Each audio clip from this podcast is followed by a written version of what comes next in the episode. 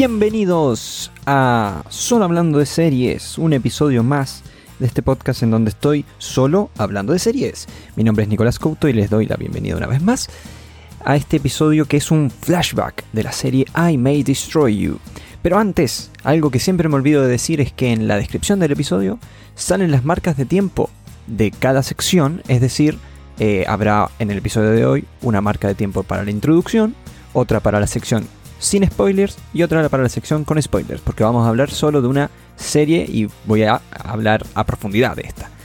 Em, y sin más preámbulo, em, vamos a empezar con esta primera sección que son algunas noticias de esta semana. No hay nada del otro mundo, pero quería comentar algunas cosas. Primero, al momento de grabar este episodio, aún no fueron eh, entregados los Globos de Oro, que son hoy en la noche, porque yo grabo el episodio el domingo. Pero en el próximo episodio, es decir, en una semana, hablaremos de lo más destacado de esta noche de premios. Así que eso queda pendiente. La primera noticia es que Netflix estrenó tráiler de Sombra y Hueso. Sombra y Hueso es la adaptación televisiva de El Verso, creado por la escritora Leigh Bardugo. Honestamente no conozco esta serie de libros, pero me parece interesante. ¿Por qué? Porque en concreto se basa en la trilogía eh, Grisha, eh, tanto en esa trilogía de Grisha como en la bilogía 6 de Cuervos. Una decisión ambiciosa, porque es una serie igual grande, son, son cinco libros en total, y hay que ver cómo va a ser abordado por Eric Kaiser, que esta es la parte que me llama la atención, que es creador de la serie eh, y es conocida por haber escrito la increíble película La Llegada. Así que veremos qué tal eso.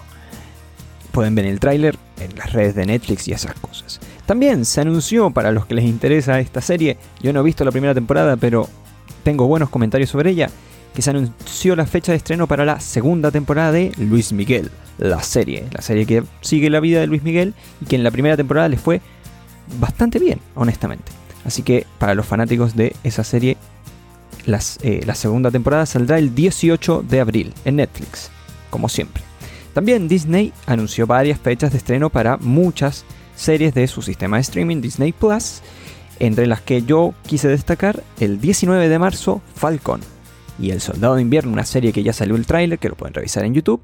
A mí honestamente no me llama tanto la atención esta serie como si eh, me ha llamado la atención WandaVision. Después del tráiler menos aún me llama la atención Falcon y El Soldado de Invierno, pero la veremos qué tal. Después, el 4 de mayo, Star Wars The Bad Batch, una serie que podría decirse es un spin-off de Clone Wars, es, animada, si no estoy equivocado, y sale ahí el 4 de mayo. 14 de mayo, la segunda temporada de High School Musical, El Musical. Una serie que la primera temporada a mí me gustó bastante, entretenida, ligera, sin nada del otro mundo, pero bien. Y 11 de junio, esta sí me llama la atención y me interesa mucho ver eh, cómo es, que es Loki. Eso fueron un poco las noticias de esta semana. Eh, mm, una cosa que también tengo que comentar, que para los que están viendo esto en YouTube se habrán dado cuenta ya, no, esta semana no hay video, por decirlo así, no hay una cámara en donde salga yo, eh, pero voy a subir una versión entre comillas audiovisual en donde sale, está por lo menos el audio del podcast para los que lo escuchan ahí. Y antes de empezar tengo que hacer una advertencia, porque en el episodio de hoy vamos a tratar temas, porque la, serie eh, los trata y los voy a discutir hoy conmigo mismo, eh, que pueden ser sensibles para personas que hayan sido afectadas por abuso y otras formas de violencia sexual. ¿Ya? Entonces está esa advertencia. Y ahora una pequeña pausa y volvemos con el episodio flashback de I May Destroy You.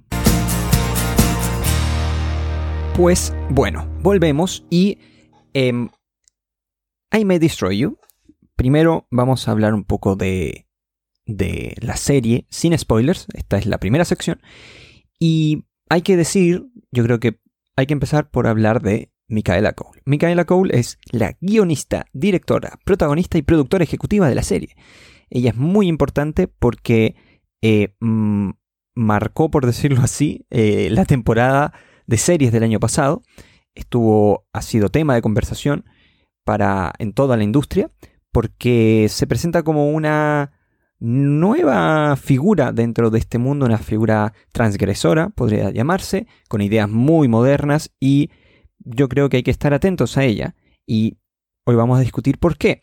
Dirigida también por Sam Miller y es una producción entre HBO y la BBC. La mayoría, o sea, la, la serie transcurre en Inglaterra y la mayoría de los personajes son ingleses. Y está disponible en HBO Go en Latinoamérica y creo que en el resto del mundo en HBO Max y cuando esté HBO Max acá en Latinoamérica no sé qué ocurrirá, pero bueno, eh, eso es un poco la parte técnica de la serie. Y la sinopsis es que es una serie que sigue a Arabella, que le dicen Vela, pero eh, una chica que lucha por recordar todo lo que le pasó después de una noche eh, con sus amigos, en donde salen de fiesta, y la dejará con el teléfono roto, se despierta con el teléfono, eh, con la pantalla del teléfono destrozada, un, corte con sangre en la frente y el vago recuerdo de un incidente de un cajero automático. Poco a poco descubre qué fue lo que le pasó aquella noche mientras intenta terminar una novela. La serie eh, plantea ideas muy, muy eh, interesantes frente a un tema que ya ha sido tratado en otras series, que es eh, el abuso sexual y cómo, cómo se vive aquel trauma. Siento que trae ideas modernas, visibiliza cosas que en otras series no se, no se comentan.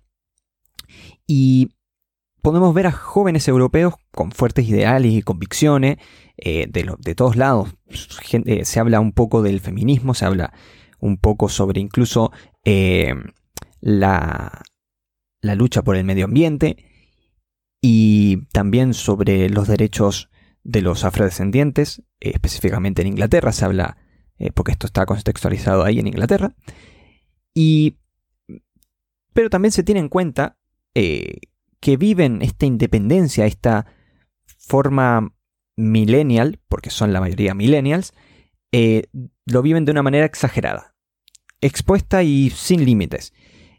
la búsqueda por, por este autoconocimiento, esta lucha de, identidad, en cierta forma, porque todos tienen una identidad marcada, pero esa identidad es bastante, eh, podría decirse, falsa o bastante artificial. Y son bastante... Eh, te muestran un poco del día a día de, de estos personajes. Yo creo que una de las cosas que quería destacar al hablar de esta serie era justamente la estética. Es uno de los puntos más altos de la serie. Eh, se ve increíble. Tiene muchos juegos de cámara eh, que son interesantes a mi parecer. En especial con el rostro de Micaela Cole, de su personaje Bella. Además tiene muchas cosas sobre los colores y sobre cómo interpretar este trauma de manera visual para todos nosotros. Eh, y es una, propuesta bastante mm, vanguardista en, la actualidad. Siento que no cae, o sea, eh, hay momentos en donde claramente hay, hay cosas, paralelismos podría decirse, con series como Euforia, en donde se ocupan eh, paletas de colores similares, eh, tiene un vestuario muy audaz y muy diferente, podría decirse que bastante inspirado en, la cultura drag y en la cultura queer. Y, es bastante atractivo de ver, es muy disruptivo en ciertas formas. Y la dirección de arte, de arte es, perfecta, es, prácticamente impecable. Espacios, eh, mucho color, muy, muy colorido, incluso en los momentos más eh, oscuros, eh, te lo presentan como bastante coloridos.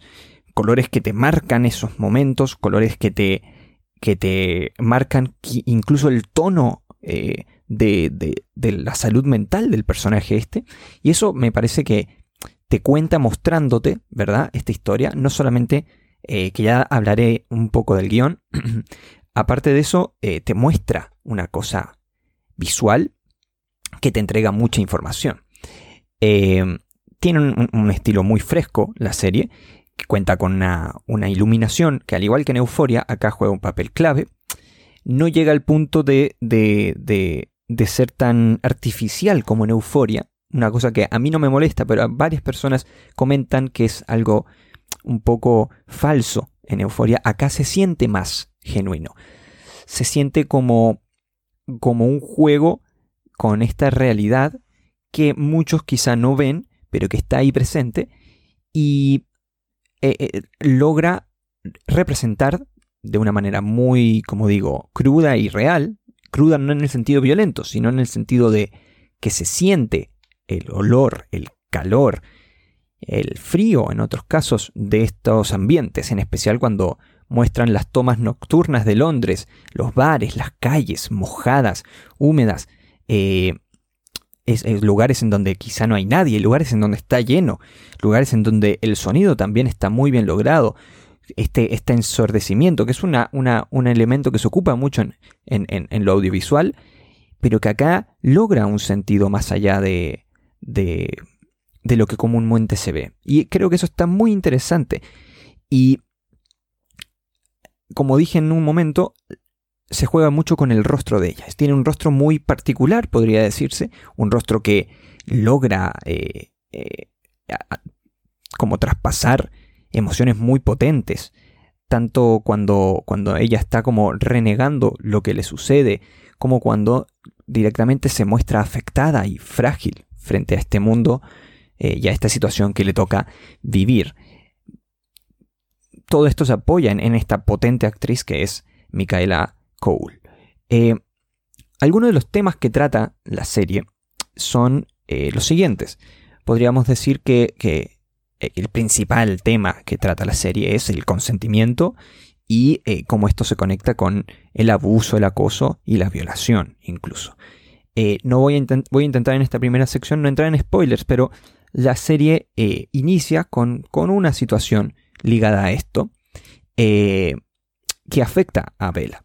Ella no lo sabe en un inicio, pero poco a poco en ese primer capítulo eh, ella se ve afectada por, o sea, empieza a descubrir una cosa que quizá en un momento ella suponía, pero no quiso aceptar.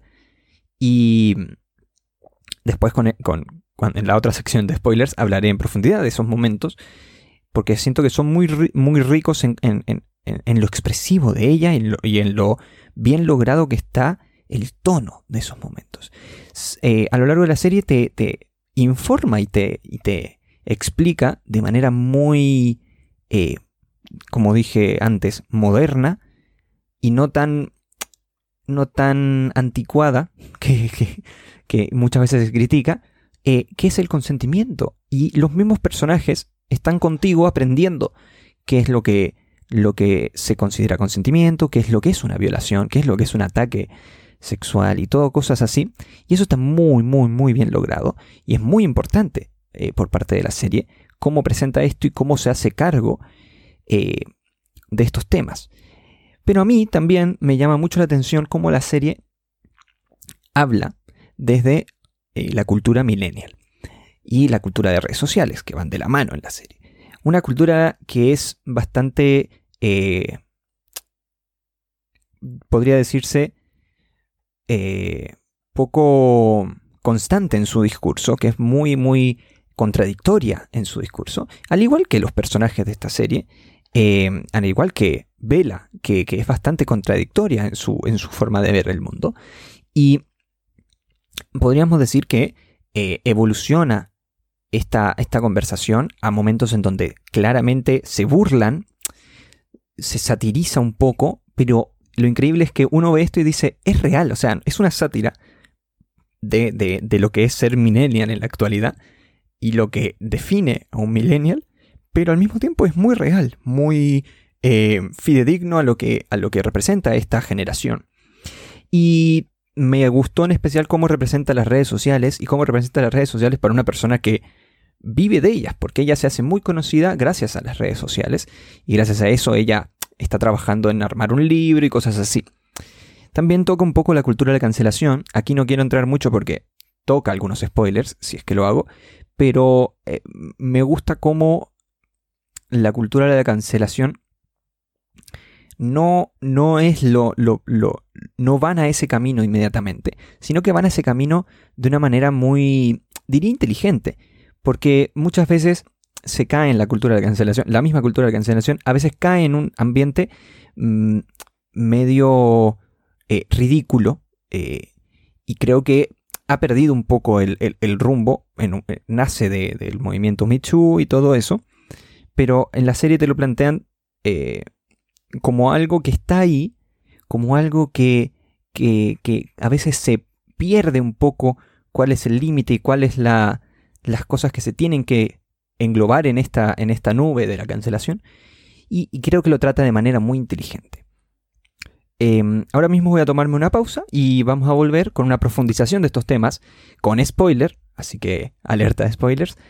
Y, y eso, ahora volvemos.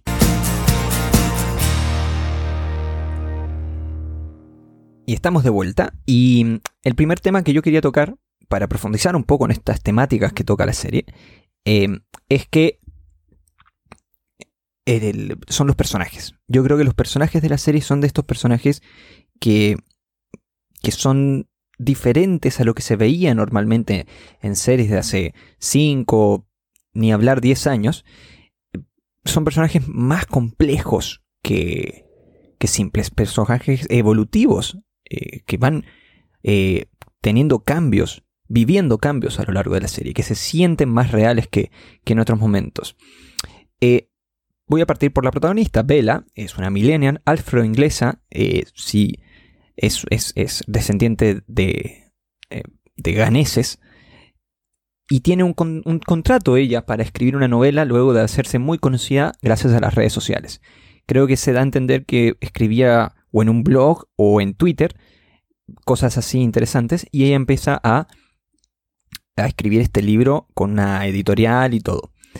Y ella tiene que cumplir ciertos límites y cosas así, y se nos presenta, comenzó la serie, que tiene una relación con un italiano eh, llamado Biagio, uno que con un chico que conoce, luego de un viaje que la marca en cierta forma a ella y, a su amiga, que lo veremos después, a Terry, también eh, se ve afectada por este viaje. Y es un viaje que eh, es interesante porque eh, a mí siempre eh, me hace ruido desde un, desde un, inicio este personaje. Yo creo que a cualquier persona con dos dedos de frente se da cuenta que es un personaje bastante tóxico para ella. Y es un chico que no la trata bien, que tiene todo para ser considerado tóxico, pero no en ese sentido sobreprotector, que es como la caricatura de la relación tóxica actual, que es como la pareja, tanto mujer como hombre, que controla a su, a su, a su partner y como que está todo el rato diciéndole, no, ¿a dónde vas? No, quédate acá, no vayas para allá, no sé qué. Y él tiene algunas de esas actitudes, pero yo creo que es, es como, es como un sentido más de tratarla mal, de ser una persona pesada, dura. Tiene momentos de, de, en donde entiendes qué es lo que a ella le llama. Es como esta sensación de un personaje que, que, que es anhelado por ella, por alguna razón muy irracional, que es lo que ocurre también en la realidad. Es un personaje complejo, Vela, que evoluciona a lo largo de la serie, que presenta muchas contradicciones, como dije en el primer segmento. son, son contradicciones que se encuentran dentro de sí misma, en su naturaleza, eh, con esto del mundo de las redes sociales principalmente, con este mundo de, ser considerada eh, una persona famosa incluso. Eh, hay momentos en la serie donde la paran para sacarse fotos, todo esto en base a esta fama de, cosas que escribe.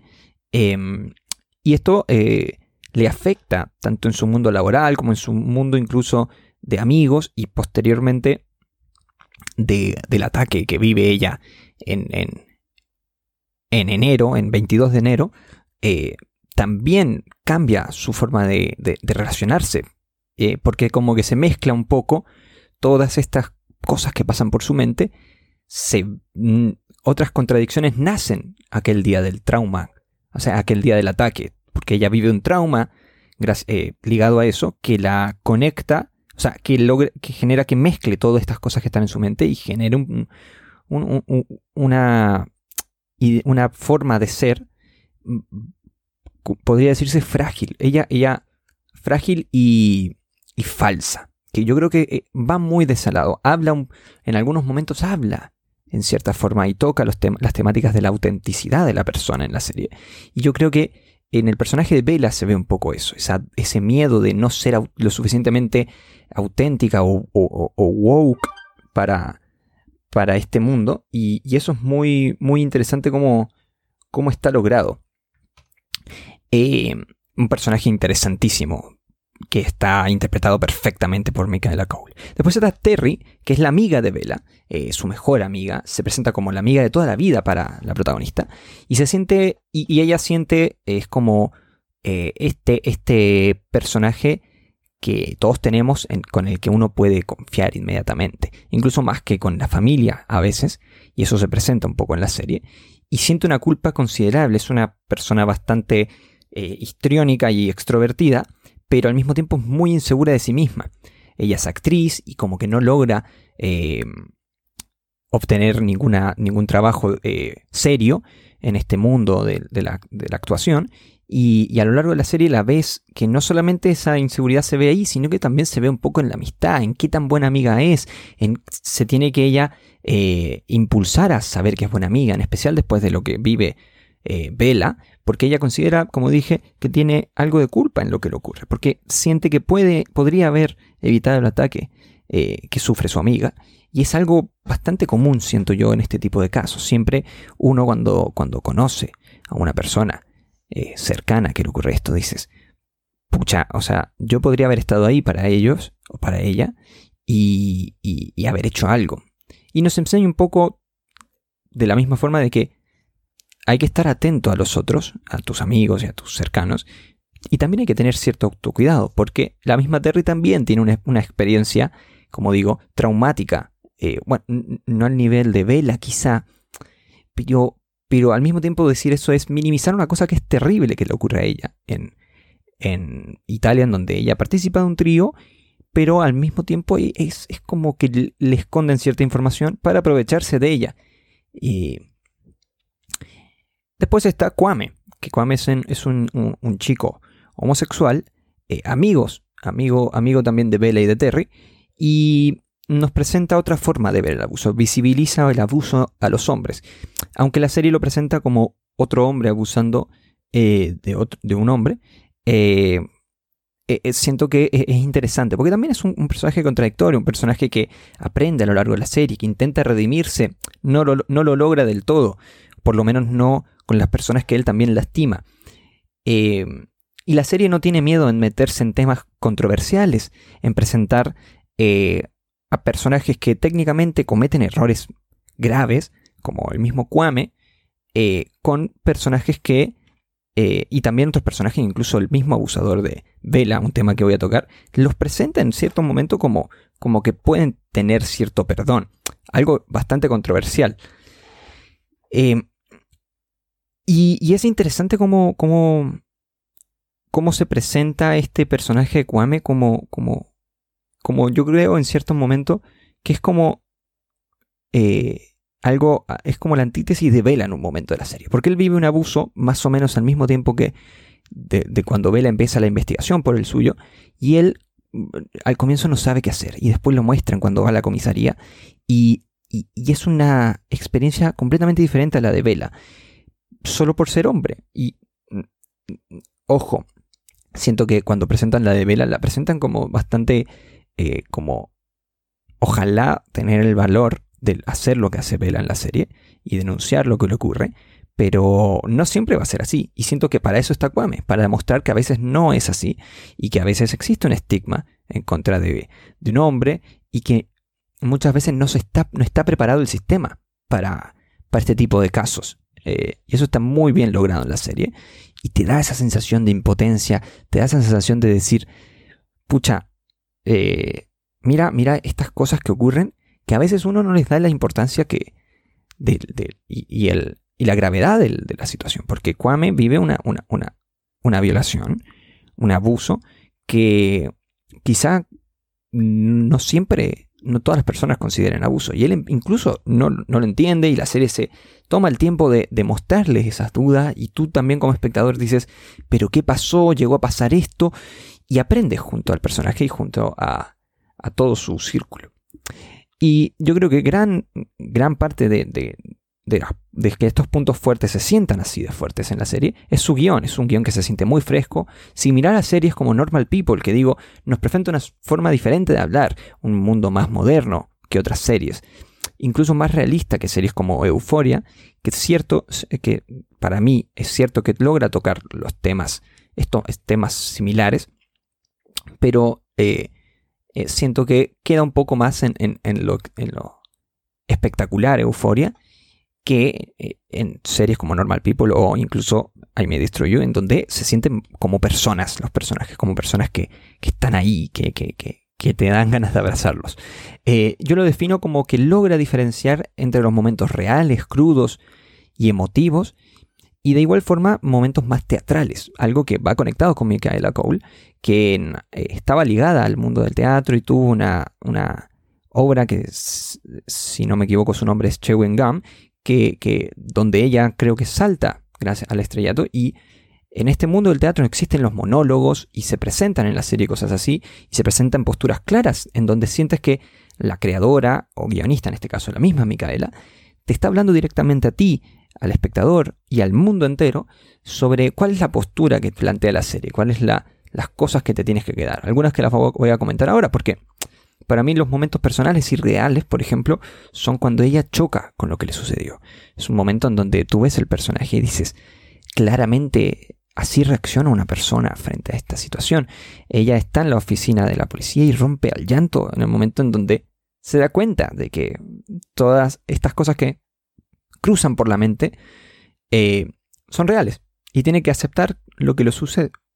Después, en un segundo momento, donde vive otro ataque, eh, ahí en ese momento ella incluso pregunta, oye, ¿y esto es violación? Y le dicen, sí, ah, y ella, ah, mira, mira, qué bueno, qué bueno informarme, muchas gracias. Pero eh, lo enfrenta de una manera también que también puede ser otra forma de aceptarlo. Después, el momento dramático por excelencia de la serie es, es, el monólogo de Bella en el grupo de ayuda de Theo, eh, en donde explica de manera magistral lo que es un abuso para una mujer. Eh, ¿Por qué no cabe duda de lo que es un ataque sexual, lo que es una violación de la eh, seguridad, de la, del, del respeto al otro? ¿Y por qué el área gris que se presenta, eh, que son los mini abusos, podría decirse, es el territorio de los depredadores y, abusadores sexuales. Ese momento es perfecto y ella está increíble eh, en, el, en, el, en cómo lanza y cómo ejecuta este monólogo que es perfectamente escrito. Y después, para ir cerrando ya, la serie tiene varios momentos metafóricos, metafóricos en donde nos muestran momentos que, son literales y momentos en donde es casi eh, fantasía eh, y, una cosa así más mental y onírica. Pero, por ejemplo, hay un momento en donde ella se hunde en el mar y yo interpreto como que es el momento en donde ella, donde Vela toca fondo por completo. Es donde va, intenta verse con Viaggio y se da cuenta que Viaggio es un idiota que incluso la amenaza con un arma y, creo que ya lo había hecho el personaje, ya había tocado fondo, pero este es el momento en donde incluso ella toca fondo por completo y lo toca en el agua mismo. Eh,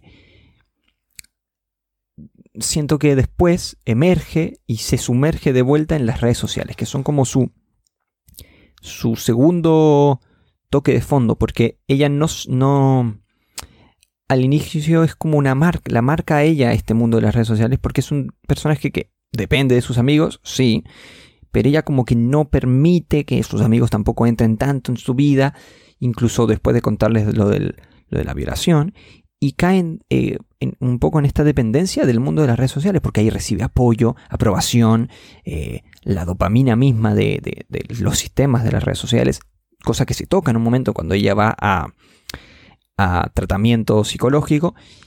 Y, todo eso está muy, muy, muy bien logrado. Finalmente el último capítulo es una gran metáfora por completo. Y a mí me gustó como esta idea del último capítulo. Pero sé que no a todos les convenció esto. Estaba escuchando el otro día otro podcast en donde hablaban de esta serie y, que es No sabes nada, se los recomiendo, en donde profundizaban en, este, en estas escenas del final y, había una de las integrantes del podcast que no le gustaba y, tenía buenos argumentos para que no le gustase. Pero para mí presenta un cierre de su trama, una forma, eh, creo yo, realista de lo que pasa por la mente de, una persona que vive algo así, o intenta interpretar eh, eso. Yo creo que además esto le entrega algo de valor a, la serie porque la misma Micaela vive, eh, vivió algunas de estas cosas, es bastante autobiográfica la, la serie, ella misma lo ha dicho, y creo que eso le entrega cierto valor a estos momentos. Eh, ella pasa por su mente un montón de, versiones de lo que pasaría si viera a su abusador. Y eso es muy interesante. A mí el momento que más me gusta es cuando le dice a su abusador, vete, vete. Y se van las versiones de su abusador de su vida. Y finalmente es cerrar un ciclo. Y ese momento es bellísimo y muy bien logrado. I May Destroy You para mí es una de las mejores series que nos dejó el 2020 y una de las mejores series en los últimos años. Junto a Normal People, creo que nos muestra el mundo real con herramientas modernas y muy bien logradas. Se atreve a criticar incluso cosas que son contradictorias en los personajes de la serie, como las posturas sobre el calentamiento global o sobre la cultura de la cancelación. Presenta la vida ante nuestros ojos como lo es, compleja hay que estar atentos a la mente brillante detrás de esto, que es su creador y protagonista, Micaela Cole, porque es una de las promesas de esta nueva ola de producciones que buscan la crudeza y la honestidad de manera perfecta. Y eso fue el flashback de I May Destroy You. Espero que les haya gustado. La próxima semana habrá episodios sobre alguna serie, así aún no decido cuál. Eh, pero, eh, como siempre, Sigan el podcast en arroba solo hablando de series y hasta la, hasta la próxima. que estén muy bien.